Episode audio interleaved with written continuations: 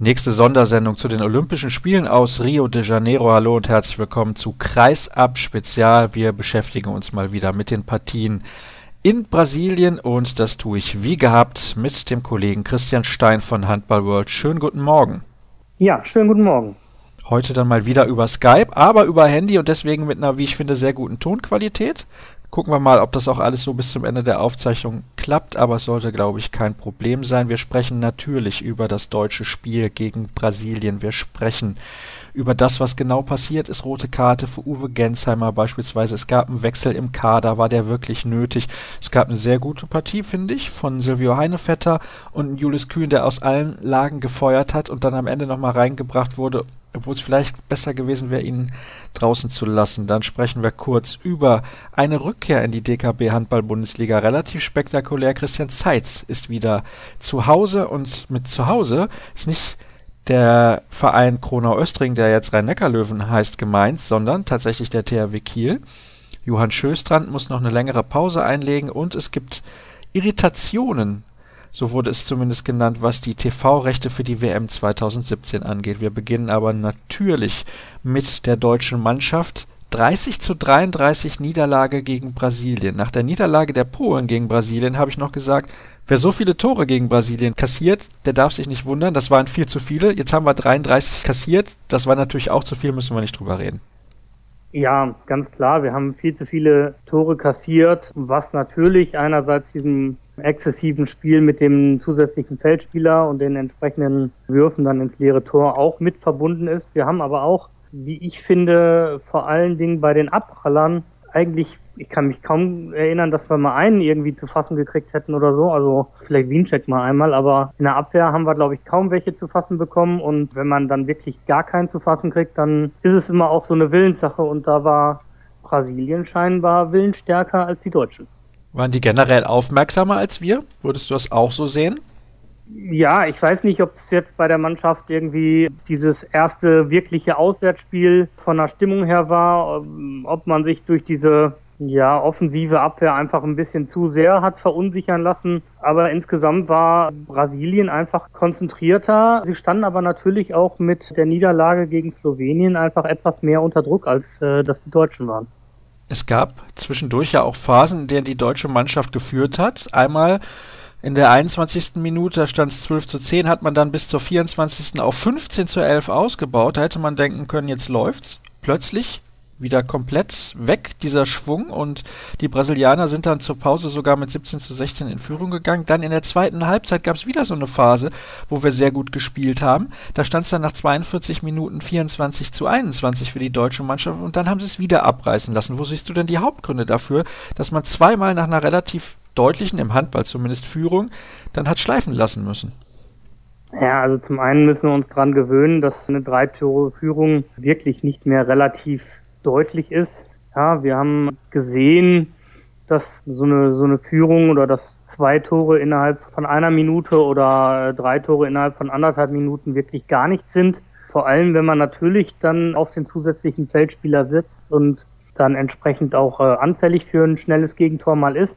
Also von daher war das natürlich zu keinem Zeitpunkt in irgendeiner Weise deutlich. Trotzdem muss man natürlich sagen, wenn man einen 7 zu 1 Lauf hat, oder auch, ich glaube, es war dann nochmal ein 5 zu 1 Lauf. Eigentlich muss man dann von so einer Mannschaft erwarten, dass sie entsprechende Sicherheit an den, an den Tag legt. Und wenn ich mir alleine mal überlege, dieser letzte Angriff vor dem Seitenwechsel, ja, ich verstehe nicht, was, was Uwe Gensheimer da geritten hat, den Ball nicht mal einfach ins Tor zu werfen. Ja, klar, es waren noch sieben Sekunden oder sowas zu spielen, aber warum muss ich denn dann noch so ein so einen Pass machen, obwohl ich ja eigentlich schon frei beim Wurf bin, dann muss ich nicht da in den Kreis springen, sondern dann äh, muss ich halt vorher irgendwie zurückspielen. Wie gesagt, verstehe ich nicht, war die falsche Entscheidung von Uwe Gensheimer und so Punkte dürfen einfach nicht passieren. Zumal er da den freien Mann, nämlich Patrick Winczek, komplett übersehen hat. Also er hätte eine Anspielstation gehabt, das kommt ja auch noch dazu. Das kommt auch noch dazu, wie gesagt. Und äh, ja, wenn wir über diese erste Halbzeit reden und auch diesen 7 zu 1 Lauf reden, dann ähm, müssen wir da einfach zwei Namen nennen, die dafür verantwortlich sind. Das ist Silvio Heinevetter gewesen, der wirklich eine, eine grandiose Partie letztendlich abgeliefert hat und dieses Spiel dann so eng gestaltet hat. Und auf der anderen Seite einfach waren Paul Drucks herausragend, der dann für Julius Kühn kam und diesen Umschwung letztendlich ermöglicht hat. Aber auch dessen Körner sind dann irgendwann ja begrenzt. Warum wurde denn dann am Ende Julius Kühn nochmal gebracht, der kein einziges Tor gemacht hat, ich glaube bei insgesamt sieben Würfen, weil einem Dago Sigurdsson muss ich dann doch zutrauen, dass er erkennt, heute ist nicht dessen Tag. Ja, es war Dagos Taktik, so habe ich ihn zumindest in der Auszeit verstanden. Wir wollen jetzt schnelle Tore machen, das heißt, wir versuchen einen Freiwurf zu schinden, stellen dann in den Block und lassen dann Kühn entsprechend aus dem, aus dem Block oder hinter dem Block drauf fackeln. Das kann dann funktionieren, wenn so ein Spieler irgendwie überhaupt gar nicht nachdenkt oder so. Natürlich hat er einen schlechten Start gehabt, weil ihm so eine offensive Abwehr überhaupt nicht liegt. Das hätte man aber auch im Vorfeld wissen können. Von daher wären da vielleicht andere Alternativen, die ein bisschen spielstärker sind, die bessere Wahl gewesen. Aber letztendlich hat er halt mit Drucks, mit Bissinger, mit Strobel die Varianten da ein bisschen zu verteilen und er hat sich zu Beginn für Kühn entschieden, weil er halt auch wirklich gut drauf war im Turnier, aber das war halt der Fehler. Wie gesagt, zum Ende hin kann man es taktisch vielleicht nachvollziehen. Man musste irgendwas probieren und dann probiert man halt das. Aber vielleicht hätte das auch ein Christian Dissenger in dem Moment genauso gut zum Fackeln gebracht. Oder ein Finn Lemke. Der muss ja auch nicht ganz so hoch springen. Ne? Der wird sowieso, finde ich, offensiv total unterschätzt. Alle haben immer gesagt, ja, das ist ein super Abwehrspieler. Natürlich ist er das auch. Aber die Frage ist, warum spielt er beispielsweise in Magdeburg oder in der Nationalmannschaft nur in der Abwehr? Weil wenn man mal auf seine Statistiken guckt, die er damals beim TBV Lemgo vorgewiesen hat, das ist ein Mann, der kann auch in der Offensive gut spielen. Ja, durchaus gesagt, ich glaube, dass man da seine Möglichkeiten hat, ist natürlich auch immer eine Frage vom Vertrauen, das man dann in dem Moment hat und vom, vom Selbstbewusstsein. Ich kann mich auch in Magdeburg daran erinnern, dass er auch schon mal das ein oder andere gute Spiel in der Offensive gezeigt hat, aber das ist dann auch eine entsprechende Entscheidung. Ich glaube, mit fünf Assists ist er immer noch Deutschlands bester oder einer der besten Vorlagengeber in diesem Turnier. Gestern finde ich übrigens, hätte Yannick Kohlbacher der deutschen Mannschaft relativ gut getan. Mag sein, aber natürlich müssen wir auch berücksichtigen, dass wir ja nur 14 Spieler und nicht 16 Spieler in den Kader mitnehmen können. Und wenn wir uns dann den Luxus eines Abwehrspezialisten in dem Sinne mit Lemke leisten, dann zu noch halt herausragende Kreisläufer wie Pekeler und Wiencheck haben, dann ist es auch durchaus verständlich, wenn man dann einen Janik Kohlbacher letztendlich zu Hause lässt. Also gerade am Kreis haben wir wirklich sehr gute personelle Möglichkeiten. Das wollte ich damit auch nicht gesagt haben, dass wir da keine guten personellen Möglichkeiten haben, aber es ging mir ein bisschen mehr um den Spielstil von Yannick Kohlbacher, der ja deutlich beweglicher ist und der auch einen ganz anderen Drehmoment hat, als das die beiden anderen Spieler haben. Das heißt, gerade gegen so eine offensive Deckung. Und die werden wir in diesem Turnier ja in der Gruppenphase zweimal haben. Auch die Ägypter spielen ähnlich wie die Brasilianer defensiv teilweise. Wäre das vielleicht gar nicht so schlecht gewesen, werfe ich da mal rein, denn wenn man sich nach zwei Spielen entscheidet, einen Patrick Grötzky rauszutauschen, wäre das durchaus eine gute Möglichkeit gewesen.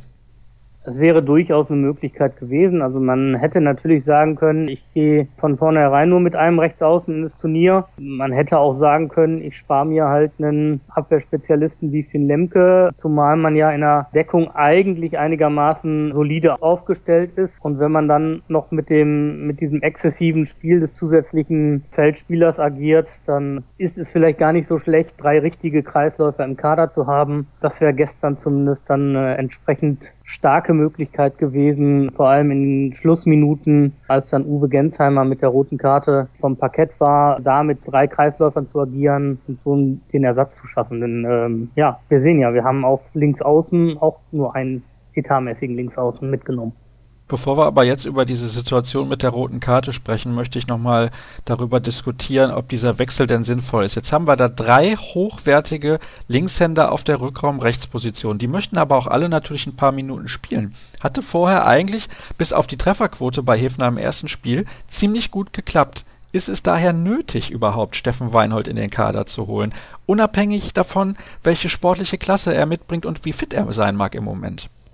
Ja, über die Fitness können wir nur spekulieren. Die Frage, die sich natürlich stellt, ob man Patrick Grotzky überhaupt hätte mitnehmen dürfen. Das ist, glaube ich, die viel interessantere Frage. Patrick Grotzky ist jetzt verletzt raus und hat in Rio keine einzige Minute Einsatzzeit gehabt. Ich glaube, da müssen wir uns eher die Frage stellen und wie dann der Kader ausgesehen hätte. Ob man dann äh, eventuell eher Johannes Selin mitgenommen hätte, ob man einen dritten Kreisläufer mitgenommen hätte oder wie dann letztendlich die Entscheidung gewesen wäre. Wir wissen auch nicht, wie fit jetzt ein Steffen Weinhold ist. Er sagt, er ist zwar einigermaßen bei, bei 100 Prozent. Auf der anderen Seite waren jetzt seine Leistungen jetzt auch nicht so überragend gestern und er hat ja auch von, also das Vertrauen hatten ja zuerst mal Häfner und dann Wiede im rechten Rückraum bekommen und nicht Weinhold. Also ich höre da so leicht raus, dass das auch von deiner Seite leicht kritisch gesehen wird. Ja, letztendlich muss man natürlich sagen, man hat jetzt nur einen Linkshänder in Rio dabei als Ersatz. Von daher ist das, kann ich dann schon verstehen, wenn man sagt, wir müssen jetzt einen Linkshänder austauschen, dann tun wir den Linkshänder rein. Zumal halt Weinhold wirklich variabel ist und letztendlich auf drei Positionen auch noch auf der Rückraummitte und auf rechts außen ein bisschen entsprechend mitspielen kann. Aber ja, ich stelle dann halt mal die, die Kaderzusammenstellung vor dem Turnier in Frage. Mhm. Na gut, dann konzentrieren wir uns jetzt auf die Geschichte mit Uwe Gensheimer und der roten Karte. Wir haben gestern schon während des Spiels kurz miteinander Kontakt gehabt und da habe ich dich gefragt, ist das denn neuerdings eine rote Karte, wenn der Torhüter sich aktiv Richtung Ball bewegt? Meines Erachtens, da bleibe ich auch bei, bei dieser Aussage, ich weiß, dass du das ein bisschen anders siehst, ist das keine rote Karte gewesen. Denn in der ersten Zeitlupe im Fernsehen habe ich, meine ich zumindest, erkennen können, dass der Torhüter A kurz vorher den Ball mit der Hand noch berührt und B eine klare aktive Bewegung macht. Du siehst das anders, ne?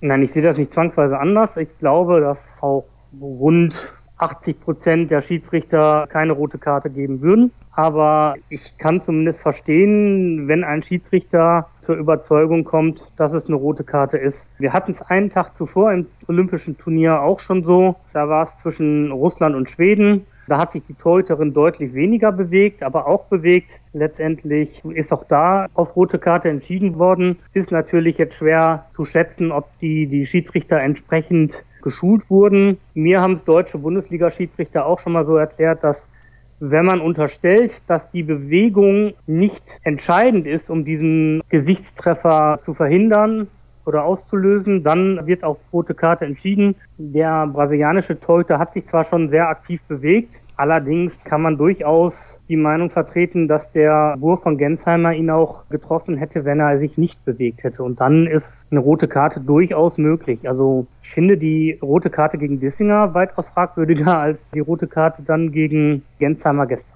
Mhm. Na gut, dann werde ich das mal so hinnehmen. Ich hätte, wie gesagt, diese rote Karte auf gar keinen Fall gegeben. Das hat auch ehrlicherweise nichts damit zu tun, dass das meine Mannschaft ist sozusagen, die da spielt, sondern ich finde halt, dass der Torhüter sich auf jeden Fall bewegt hat und sehe das Ja gut, bisschen, aber wir ja? haben jetzt, wir haben jetzt im Handball sind wir gerade dabei oder generell im Sport ist man dabei, diesem Thema Gehirnerschütterung Rechnung zu tragen, was man in früheren Jahren nicht gemacht hat. Und da beginnt gerade erst ein entsprechendes Umdenken. Also sowohl im Eishockey, wie du sicher wissen wirst, wie auch jetzt im Handball. Und von daher müssen wir uns natürlich Gedanken machen, inwiefern wir beim Handballtorhüter auch da vielleicht mal eine Veränderung der bisherigen Linie beobachten müssen. Mhm. Ja, bin ich bei dir.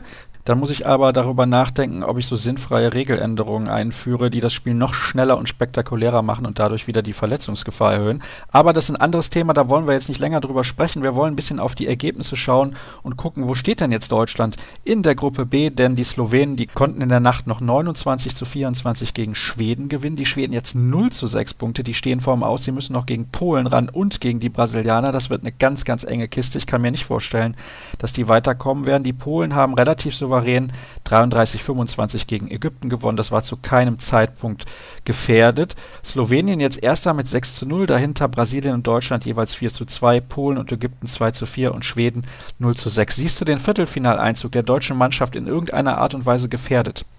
Nee, gefährdet sehe ich im Moment nicht. Also ich gehe davon aus, dass wir, dass wir Ägypten zwingen können und dann ist die Sache eh entschieden. Slowenien ist jetzt durch. Auch die werden vielleicht Kräfte sparen, werden nicht mehr mit ihrer härtesten oder der bislang härtesten Abwehr im Turnier Vollgas geben müssen, sondern werden vielleicht auch mal das eine oder andere Körnchen versuchen zu sparen. Von daher, wenn wir da entsprechend engagiert auftreten, uns fehlt im Moment eigentlich nur noch ein Sieg, um das Viertelfinale sicher zu haben. Und da bin ich überzeugt, dass wir den in den beiden Spielen kriegen werden. Für Schweden sehe ich da eigentlich auch schlechte Karten. Also Schweden kann uns sowieso, glaube ich, nicht mehr überholen, weil wir ja den direkten Vergleich gewonnen haben. So sieht's aus. Die Schweden können uns nicht mehr überholen und ja, wir müssten schon auch relativ hoch verlieren und die anderen Ergebnisse müssten auch so sein, dass wir überhaupt noch ausscheiden können, weil ich glaube, selbst mit 4 zu 6 Punkten könnte es tatsächlich sehr, sehr knapp allerdings dann auch reichen. Ist jetzt ein Rechenspiel, da könnte es ja dann auch noch Dreiervergleiche geben und so weiter, wie hoch man gegen wen gewonnen hat und so. Also da wollen wir uns natürlich nicht drauf verlassen. Ich bin mir relativ sicher, dass Deutschland sogar beide Spiele gewinnen wird, denn die Slowenen, die liegen uns von der Spielweise relativ. Die haben wir in den letzten Jahren eigentlich immer geschlagen, wenn es drauf ankam und Ägypten, ja, wenn die dann auch ausgeschieden sind schon vor dem letzten Spieltag, sofern es denn so kommt, dann bin ich relativ sicher, dass wir die auch schlagen werden und dann gehen wir sogar als Erster in die nächste Runde in das Viertelfinale. Gucken wir in die Gruppe A. Dort führen die Franzosen mit 6 zu 0 Punkten vor Kroatien und Dänemark jeweils 4 zu 2. Und jetzt Achtung, Katar 3 zu 3, Tunesien 1 zu 5 und Argentinien 0 zu 6. Ich weiß nicht, ob du die Partie Tunesien gegen Katar gesehen hast. Da haben die Tunesier kurz vor Schluss mit drei, vier Toren geführt und haben in den letzten anderthalb Minuten noch so viele Tore kassiert und sich so selten dämlich angestellt, wie ich es kaum im Handball jemals gesehen habe auf so einem Niveau, um am Ende noch 25-25 zu spielen. Das war ein ganz, ganz wichtiger Punktgewinn für die Kataris. Ja, ich habe das Spiel gesehen. Es war letztendlich, und das war auch so ein Punkt, wo ich sage, wir können uns halt nicht dran gewöhnen, dass drei oder vier Tore irgendwie auf einmal komfortabel sind. Es geht schnell. Klar, Katar hat die Deckung geöffnet, hat wirklich diese offene Manndeckung oder, oder so eine aggressive Abwehr letztendlich gespielt und damit ist Tunesien nicht zurechtgekommen, hat sich, hat sich viele Ballverluste eingefangen und Katar hat das entsprechend schnell ausgenutzt. Rafael Capote hat gestern ein unglaubliches Spiel gemacht, wie ich finde, für Katar. Auch da muss man sagen, ohne den wäre es wirklich dann eine weitere Niederlage geworden. Aber für Katar jetzt sind die nächsten Spiele entscheidend und ich glaube aber, dass man da gegen Argentinien keine Sorge haben muss und am Ende dann im Viertelfinale steht und dann ist es auch egal. Ja, aber wenn man jetzt mal überlegt, ne, die Tunesier hätten das Spiel für sich entschieden. Tunesien spielt auch noch gegen Argentinien und Katar muss jetzt zum Beispiel gegen Dänemark ran. Hätte sogar sein können, dass Katar ausscheidet und das nach dem tollen ersten Spiel gegen die Kroaten ist schon erstaunlich. Die Kroaten sind jetzt wieder leicht auf dem Weg der Besserung, haben auch gewonnen gegen Dänemark 27-24. Da sieht man mal, wie eng das bisher zugeht. Ich bleibe trotzdem dabei, bei dem, was ich vorher gesagt habe in der letzten Sendung. Halbfinals mit Frankreich, Dänemark, Slowenien und Deutschland. Gucken wir mal, ob so kommen wird. Und wir haben hier noch das Frauenturnier, über das wir sprechen müssen. Und über ein paar andere Themen, die ich eben schon angerissen habe. Es wird mal wieder eine lange Sendung, obwohl wir eigentlich nur kurz quatschen wollten. Aber so ist es halt, wenn so viel passiert. Gruppe A bei den Frauen Brasilien, Norwegen, Spanien und Angola alle 4 zu 2 Punkte, Rumänien 2 zu 4 und Montenegro 0 zu 6. Das ist eine große Enttäuschung, Montenegro. Ja, Montenegro ist eine große Enttäuschung und wahrscheinlich werden sie vielleicht dann heute auch schon die, die Planungssicherheit haben und den Rückflug dann buchen können. Heute Duell gegen Norwegen, neue Auflage des Olympischen Finals 2012, aber auf der anderen Seite eben auch das Duell gegen den amtierenden Welt- und Europameister. Ich glaube, da wäre es dann wirklich eine Überraschung, wenn, wenn Montenegro auf einmal dann doch noch gewinnen würde. Wenn man in dem Turnier sogar gegen Rumänien verliert, sieht es nicht gut aus. Das ist richtig. Man muss aber sagen, Montenegro hat natürlich seit Jahren diesen gleichen, diesen gleichen Stamm letztendlich gehabt. Die Personalie Popovic haben wir angesprochen, die nach vier Jahren praktisch wieder zurückgekommen ist und vielleicht auch einfach dieses Mannschaftsgefüge so ein bisschen insgesamt gestört hat. Gut, dann schauen wir doch mal in die andere Gruppe. Du bleibst dabei, wer da weiterkommt. Ne? Also du tauscht jetzt quasi im Prinzip nur Montenegro mit Angola aus, was deinen Tipp angeht von vor dem Turnier. Genau. Gut, alles klar. Dann schauen wir in die andere Gruppe. Da gab es auch ein, finde ich, interessantes Ergebnis, nämlich zwischen Niederlande und Korea. 32-32, aber sollte dann für die Niederlande doch reichen, denn die haben dann wahrscheinlich am Ende das bessere Torverhältnis im Vergleich zu Korea, könnte aber nochmal eng werden, je nachdem, wie die anderen Ergebnisse ausgehen. Russland 6 zu 0, Frankreich 4 zu 2, Schweden 4 zu 2, Niederlande, wie gesagt, 3 zu 3, Korea 1 zu 5 und Argentinien 0 zu 6 Punkte ist mehr oder weniger so gekommen, wie wir es vorher gesagt haben, beziehungsweise wie du es vorher gesagt hast, wenn man jetzt mal von diesem Unentschieden zwischen den Niederlanden und Korea absieht.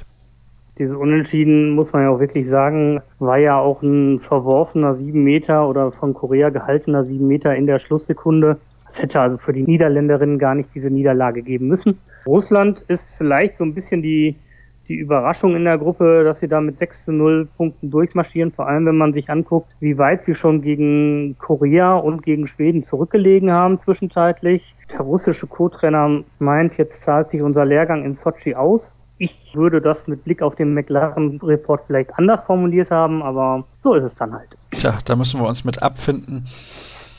Wir akzeptieren das einfach mal so, wie das ist. Man sieht ja übrigens auch bei den anderen Wettbewerben, wie sympathisch die russischen Sportler empfangen werden. so. Ja, wobei ja? das beim Handballturnier durchaus anders gewesen sein soll. Also gegen Korea hatte, ich glaube, Daria Dimitreva gesagt, sie sei ganz überrascht gewesen, dass sie von den Tribünen irgendwie die ganze Zeit Russland, Russland Rufe gehört hätte. Ich weiß es nicht. Ich äh, bin nicht in Rio vor Ort, von daher kann ich es nicht sagen, aber auch da scheint es zumindest eine etwas andere Wahrnehmung im Handball zu geben, als das vielleicht bei den Schwimmern oder anderen Sportlern der Fall ist. Du bist nicht in Rio vor Ort. Das ist natürlich jetzt ein Skandal, wusste ich gar nicht. Nee, aber Spaß beiseite. Konzentrieren wir uns auf das, was ich zu Beginn noch gesagt hatte und anbringen wollte, beziehungsweise gerade schauen wir noch kurz auf die Statistiken. Lasse Swan im Moment der beste Torschütze bei den Männern mit 23 Toren, dahinter Raphael Capote mit 22 und Karol Bielецki mit 21 Toren.